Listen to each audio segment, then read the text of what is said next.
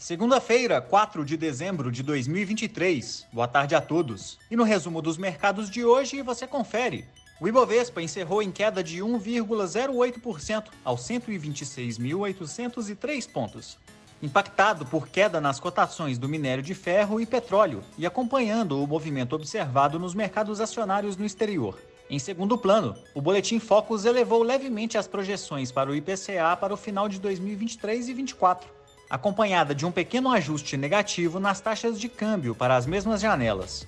Como outros destaques, as ações da Raia Drogazil avançaram 0,46% após o Conselho de Administração aprovar pagamento superior a 87 milhões de reais a título de juros sobre capital próprio. O valor líquido de aproximadamente 4 centavos por ação será pago de acordo com a base acionária de 6 de dezembro. Já as units da Clabin recuaram 1,23% após a agência de classificação de risco S&P Global reafirmar a nota de crédito da companhia em duplo B+, em escala global, com perspectiva estável, projetando quedas nos resultados da companhia em 2024, devido à menor demanda por celulose. O dólar à vista, às 17 horas, estava cotado a R$ 4,95, em alta de 1,39%. As bolsas asiáticas recuaram em dia de agenda vazia na região, com investidores à espera de dados setoriais combinados da China e do Japão referentes a novembro, além da leitura final do PIB do terceiro trimestre da Coreia do Sul, que saem todos na virada do dia. Na China, o índice Xangai Composto recuou 0,29% e no Japão, o índice Nikkei caiu 0,60%.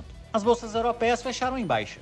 O mercado reagiu à perspectiva negativa da nota de crédito do Reino Unido pela Fitch Ratings, apesar de mantida a nota em duplo A-. A decisão citou baixo crescimento econômico, inflação elevada e persistente, além de descontrole fiscal e relações com a União Europeia. O índice Eurostock 600 caiu 0,09%. As bolsas americanas também recuaram no movimento de correção das altas vistas na semana anterior. As encomendas à indústria em outubro caíram 3,6% ante setembro, resultado mais baixo que o esperado. Investidores voltam suas atenções para a divulgação de dados setoriais compostos de novembro, além do relatório JOLTS sobre emprego, que sai amanhã.